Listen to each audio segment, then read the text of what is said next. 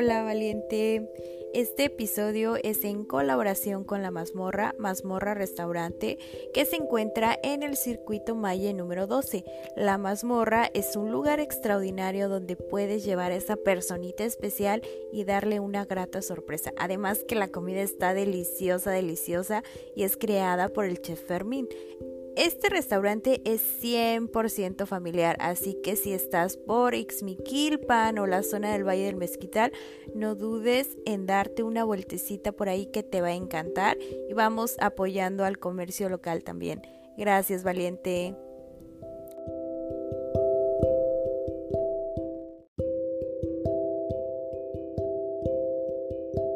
Bienvenidos a Valientes. Hoy tenemos un tema sumamente interesante acompañado de una gran mujer. Esta mujer es extraordinaria en todo lo que hace y nos viene a hablar un poco de lo que es el piso pélvico. Ella es eh, fisioterapeuta y eh, también tiene varios estudios relacionados a este tema. Bienvenida, Idali, ¿cómo estás? Hola, mucho gusto. Muchas gracias por invitarme. Muy bien. Eh, sí, soy fisioterapeuta en piso pélvico. Me dedico a toda esa área desconocida de la vida que mucho nos pasa y más a los mexicanos, que nadie nos enseña. Y bueno. Así es. Oye, a ver, cuéntanos un poquito de ti. Sí, soy del estado de Hidalgo, de un pueblo alejado de la mano de Dios, siempre digo eso. Eh, yo estudié en la Ciudad de México la licenciatura de terapia física. Estuve un tiempo trabajando en CRID Hidalgo, en Teletón. Después me fui metiendo un poco más hacia el área de piso pélvico, que yo también desconocía siendo como terapeuta. Y bueno, decidí como empezarme a enfocar a esta área y me fui a Argentina algunos meses a estudiar como tal el tema regresé y me di cuenta de que piso pélvico no solamente era cuestión física, sino también incluye la parte emocional y psicológica de la persona, porque siempre digo, yo no trato ni vulvas ni penes, qué bueno que me dijeran los pacientes de, mira, te dejo mi vulva y te regreso. Entonces también decidí estudiar, que bueno, sigo estudiando la maestría en sexología clínica para complementar.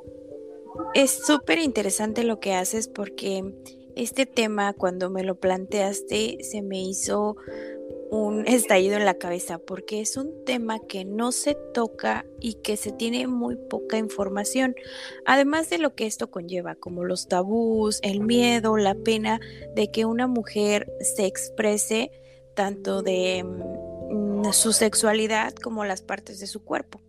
Ah, vamos a empezar por ahí. ¿Qué es el piso pélvico? Es una muy buena pregunta. Eh, siempre les digo que es como un conjunto de músculos. Los músculos están en todo nuestro cuerpo, pero nos dan esa parte de movimiento y también nos dan esa parte de estabilidad, de podernos eh, poner de pie, de mantenernos sentados. También es un conjunto de ligamentos, que los ligamentos unen los huesos entre sí, pero también nos dan como esa estabilidad de los órganos.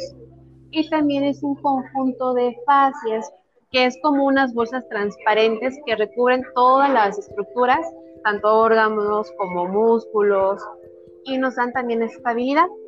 Entonces sería un conjunto de músculos, ligamentos y fascias que están en la parte baja de nuestra pelvis, que es como la parte baja de nuestro tronco, y rodean nuestros órganos sexuales y forman como una tipo hamaca donde sostienen nuestros órganos pélvicos. En el caso de las mujeres, serían la vejiga, el útero, que también algunas la llaman como matriz, y el recto. Y en el caso de los hombres, porque los hombres también tienen piso pélvico, sería solamente la parte de vejiga y el recto.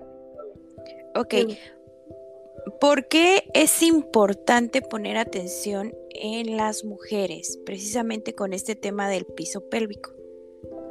Ah, porque nuestra anatomía o el cómo estamos constituidas es un poquito eh, complicado porque nosotros siempre les digo, tenemos un hoyo en medio, que es la parte de la vagina. Entonces los músculos rodean toda esta estructura y al tener un espacio en medio, esto hace que la musculatura no tenga como la estabilidad suficiente. Agregando a la parte de las cuestiones hormonales, la menopausia, los embarazos, los partos, tanto cesárea como el parto eh, natural o vaginal, van llevando como una serie de problemas y disfunciones a nuestro piso pélvico, además de los hábitos que tenemos que son muy malos, entre ellos como el de orinar de aguilita, de que la abuelita, la mamá, la tía te dice que no te sientes en los baños públicos, que porque te vas a infectar de algo, no se van a infectar de nada, se los puedo asegurar, pero ese tipo de cuestiones hacen que se vaya afectando. Entonces, eso a la larga genera eh, complicaciones como una incontinencia urinaria o un prolapso que se nos caigan los órganos, entre otras cuestiones. Aquí tomas un tema muy interesante que me gustaría que compartieras con nosotras. Mm, ¿Por qué mm, hablamos de poder mm, prevenir eh, infecciones en las vías urinarias y esto, este tipo de síntomas que a veces creemos que son normales, pero pues no lo son? Sí, muchos dicen, es que siempre eh, tengo infecciones urinarias repetitivas y repetitivas, ¿no? A veces se les conoce como cistitis intersticial o es como, es que ya llevo en el año 5 o 6 o más. Es generalmente por nuestros malos hábitos. El orinar de aguilita hace que, obviamente, como yo no me puedo sentar completamente, las piernas se están tensando. Como se tensan las piernas, indirectamente tenso mi musculatura del suelo pélvico. Y al final esa musculatura del suelo pélvico rodea lo que es la uretra, que es, digamos que ese conducto o ese popotito que va a vaciar la orina. Entonces, como está tenso todo, tenso indirectamente, y eso hace que mi vejiga no se pueda vaciar completamente. Entonces, esa orina residual queda en esa vejiga, pero la vejiga siempre se está llenando a la larga, esa orina residual se convierte en un caldo rico de bacterias. Entonces, a la larga me generan las famosas infecciones urinarias, pero por no orinar completamente o por tener esa tensión que no me permite relajar y vaciar. Ok, ¿y qué relación tiene esto cuando coloquialmente dicen que te aguantas las ganas de ir al baño? Ah, también es súper malo, porque, por ejemplo, el aguantar, eso estoy tensionando toda la estructura, entonces a la larga cuando quiera al baño me va a ser difícil poder, agua, eh, poder orinar. Por ejemplo, hay mujeres que se aguantan 8 horas, 10 horas, por ejemplo, como las maestras o nosotros como estudiantes, que es como de me aguanto, me aguanto, me aguanto, y cuando quiera al baño ya no puedo o ya no orino completo. Es por esa, toda esa tensión que genero a mi musculatura. Y aparte a la larga también me debilita, porque sí puedo estar contrayendo, pero no significa que esté fortaleciendo, al contrario, puedo debilitar más la estructura. Ok, y cuando también dice, ¿no? Por ejemplo, haces ejercicio, se te va el chorrito de pipí, o cuando ya eres más grande, como 50 y más, que también tienes este tipo de incontinencia urinaria, ¿sería el término? Ajá. Sí, de hecho la incontinencia urinaria, todo el mundo piensa, o las mujeres piensan cuando van a mi consultorio, de no, es que yo siento que la incontinencia es cuando es un chorro grande o cuando ya me mojo completa. No, la incontinencia urinaria es desde una gota, dos gotas, unas microgotas, eso ya es incontinencia, porque lo normal no es perder pipí. En este caso, las incontinencias, hay muchas variantes o muchas clasificaciones de incontinencia. La de, por ejemplo, que voy a hacer ejercicio y pierdo un chorrito de pipí, o cargo mi hijo y pierdo un chorrito de pipí, esa se llama incontinencia urinaria de esfuerzo. Cada vez que llego a un esfuerzo, como ese piso pélvico está debilitado, no tiene la eh, suficiente competencia para mantener, entonces se debilita y entonces cuando pierdo ese chorrito, que se puede prevenir desde mucho antes. Todo el mundo dice, es que cuando yo tengo una disfunción ya puedo entrenar. No, puedo entrenar mi piso pélvico para prevenir esa incontinencia. Ok, oye, ¿y cómo podemos evitar este tipo de mm, enfermedades en nuestro piso pélvico? Primero que nada, cambiando de hábitos. Las mujeres mexicanas tenemos el mal hábito, les, eh, como, te comentaba, de orinar de aguilita. Empezando a sentarnos en los baños públicos, en todos lados, no pasa absolutamente nada. Si nos da desconfianza, bueno, un montón de papel. Si no, pues están los desinfectantes o los cubre eh, retretes que están súper baratos, que los venden hasta en el Eh, también evitando el aguantarse. El aguantarse, este, como les he comentado, es súper malo, entonces ya no se aguanten. Es como me anda del baño, voy al baño, busco el baño y pues orina. O también puedo defecar, que también pasa eso, que a veces aguantan también. Entonces es lo mismo. No puedo aguantarme. Otra, el orinar por si acaso es súper malo también, porque estoy obligando a mi vejiga a ir al baño es como no tengo orina o apenas está llenando y entonces estoy obligando cada rato de por si acaso, por si salgo, por si esto. Entonces vamos reduciendo la capacidad de la vejiga. Entonces, no, pues cuando tienes, ir a, tienes ganas de ir al baño, ve al baño. Ni antes ni después. Ok, oye, ¿y habrá como algunos ejercicios físicos que podamos hacer para fortalecer nuestro piso pélvico?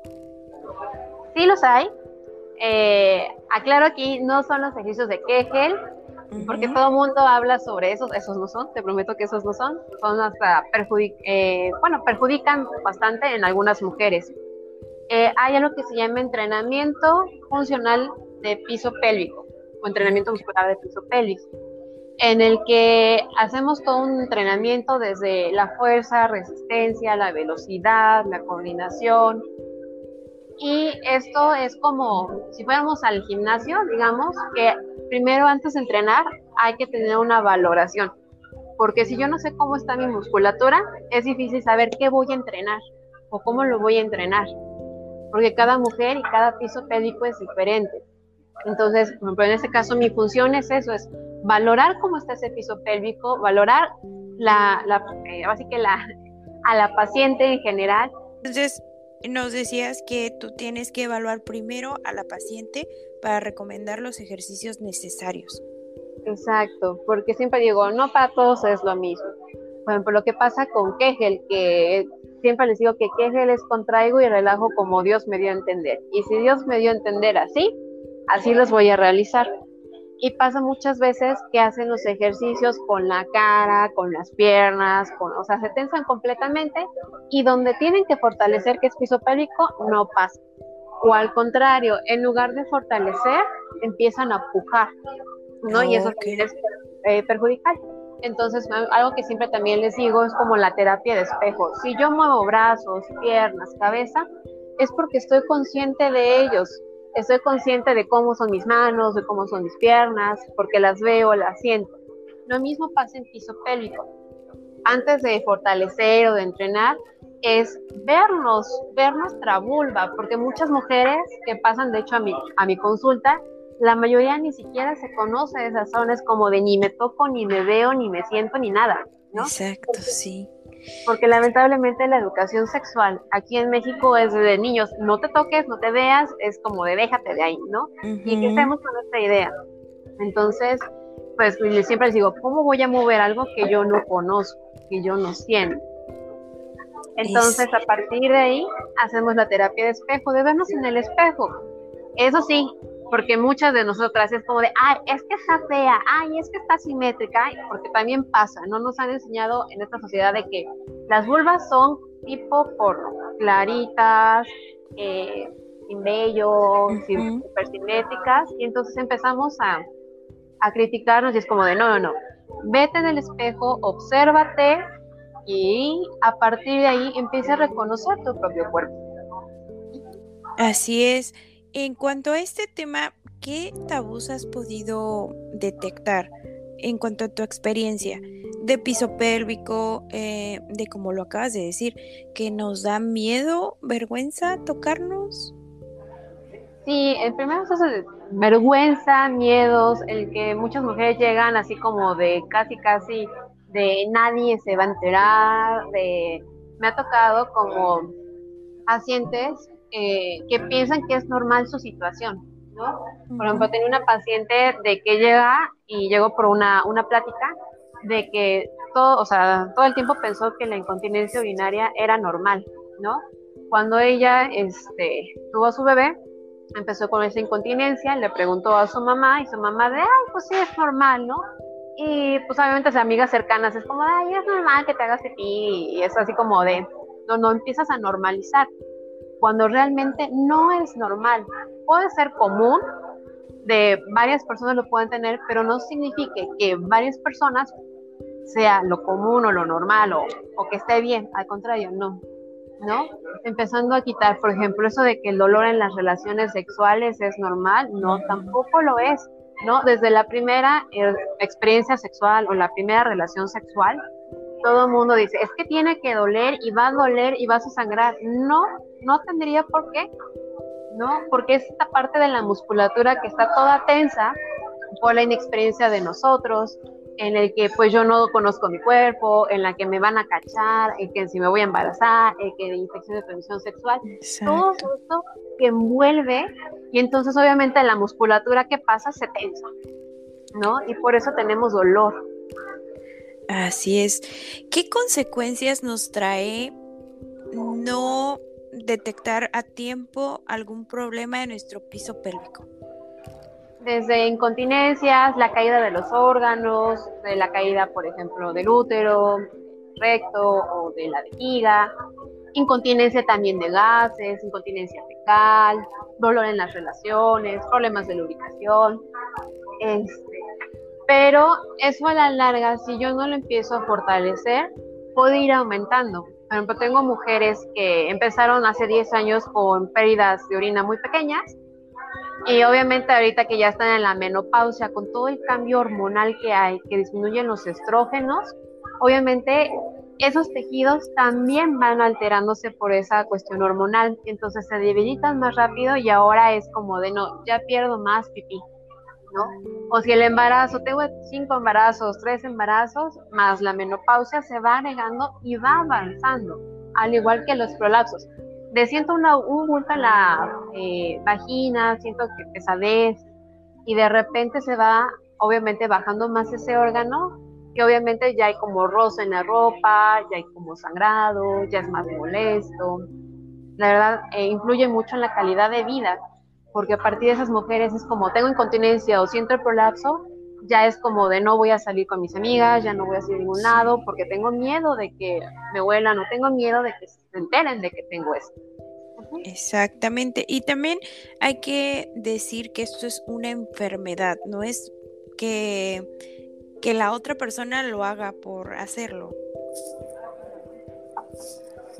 Mm, pues es que al final es como, es, es prevención y no solamente es como prevenir ese tipo de patologías, sino también es como mejorar la calidad de, vida. De vida. Ok. Y bueno, en cuanto a este tema, me encantaría que nos dejaras un mensaje para las chicas que te están escuchando, las mujeres que hoy te, te van a escuchar. Insisto, antes de que otra persona nos conozca de cuerpo completo, es empezando a reconocernos a nosotras mismas, reconocer nuestro cuerpo, empezar a verlo y explorarlo. Porque siempre he dicho es como de, ¿por qué dejas que otra persona te vea? ¿Por qué dejas que otra persona te sienta? Si tú no te sientes primero, ¿no? Desde la parte sí de, de autocuidado de, si yo conozco mi cuerpo, sé que está bien y sé que está mal. Si tengo, no sé, una verruguita a nivel de vulva, un condiloma, puedo correr rápidamente al médico. O si veo que tengo cierta alteración a nivel eh, de coloración o algo no está bien, puedo correr rápidamente al médico y no esperarme tanto tiempo a tener ya algo grave. Pero también es importante conocernos y a partir de ahí explorar la parte de la sexualidad, de qué me gusta y qué no me gusta sentir, ¿no? Empezar a explorar eso es importante. Y obviamente importante también es como la parte eh, de piso pélvico, sí, de conocerme para empezarlo a mover, de empezar a tener conciencia corporal y obviamente evitar como todas estas disfunciones. Pero el primero es reconocerse sin juzgarse y amar ese cuerpo. Ok, em, ya casi para terminar me encantaría preguntarte si el piso pélvico tiene relación con el placer. Sí, Sí, porque una de las funciones de piso pélvico es la función sexual. Nuestro clítoris no es ni músculo, ni tiene este hueso, ni nada por decirlo. Es un tejido eréctil, es un tejido esponjoso que se llena de sangre. pero ese clítoris está detrás de dos músculos importantes de piso pélvico, que es el músculo bulbo esponjoso y el músculo isquiocavernoso, que curiosamente esos dos músculos tienen mucha similitud con el cuerpo de clítoris, se parecen tanto. Entonces, al estar en contacto por arriba de ese clítoris o el cuerpo completo del clítoris, cuando se contraen esos músculos y se relajan, eso hace que haya una vasodilatación, es decir, que aumente el flujo sanguíneo. Y como aumenta ese flujo sanguíneo, el cuerpo de clítoris obviamente se va a hinchar de sangre, lo que me va a permitir obviamente tener más sensibilidad, pero también esas contracciones y esas relajaciones a la larga me generan lubricación. Y de 8 a 15 contracciones por segundo involuntarias me generan un orgasmo. Entonces sí influye mucho. Si yo eh, entreno o si yo estimulo esa musculatura, obviamente esas contracciones van a estar mucho más eficientes que me van a generar un orgasmo ya o varios orgasmos. Wow, qué interesante. Todo lo que nos acabas de decir es una cátedra para poner atención a nuestro piso pélvico y a qué lugares podemos acudir específicamente para este tema. Yo siempre les recomiendo visiten a un fisioterapeuta que se dedique solo a piso pélvico. Muchos de los ginecólogos o uroginecólogos lamentablemente no conocen piso pélvico. Entonces, generalmente siempre van a recomendar Kegel, que por favor, por el amor de Dios, no los hagan. No hagan. No, hagan Kegel. O cortar el chorro de pipí también es súper malo y lo siguen recomendando muchos médicos el cortar el chorro de pipí no lo hagan, porque como les había comentado, si yo no relajo al momento de ir al baño, obviamente si yo corto el chorro de pipí, lo que hago es inhibir el reflejo de la vejiga y entonces ya no orino. Y a esa hora larga me genera también infecciones urinarias. Entonces, vayan con un fisioterapeuta de piso pélvico, porque realmente les tiene que valorar, explicar cómo es esta zona, qué hacer, qué no hacer y cómo entrenar individualmente. Y Dali, esto ha sido maravilloso para mí. Mm, la verdad es que he aprendido mucho en esta entrevista. Eres grande en todo lo que haces. ¿Te gustaría agregar algo más? Pues me gustaría agregar que muchas gracias por la invitación.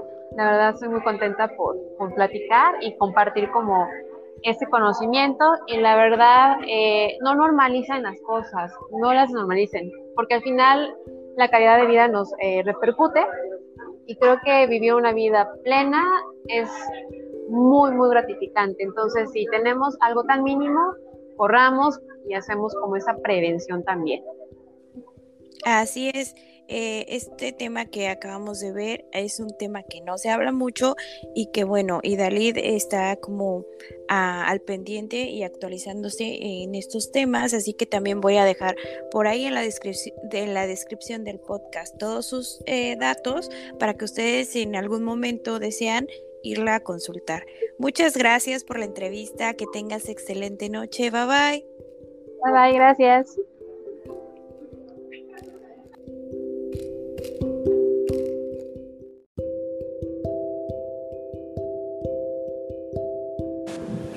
Esto fue Valientes. Gracias por escucharme. Si te gustó el episodio, compártelo con tus amigos y te veo en el próximo episodio. Gracias.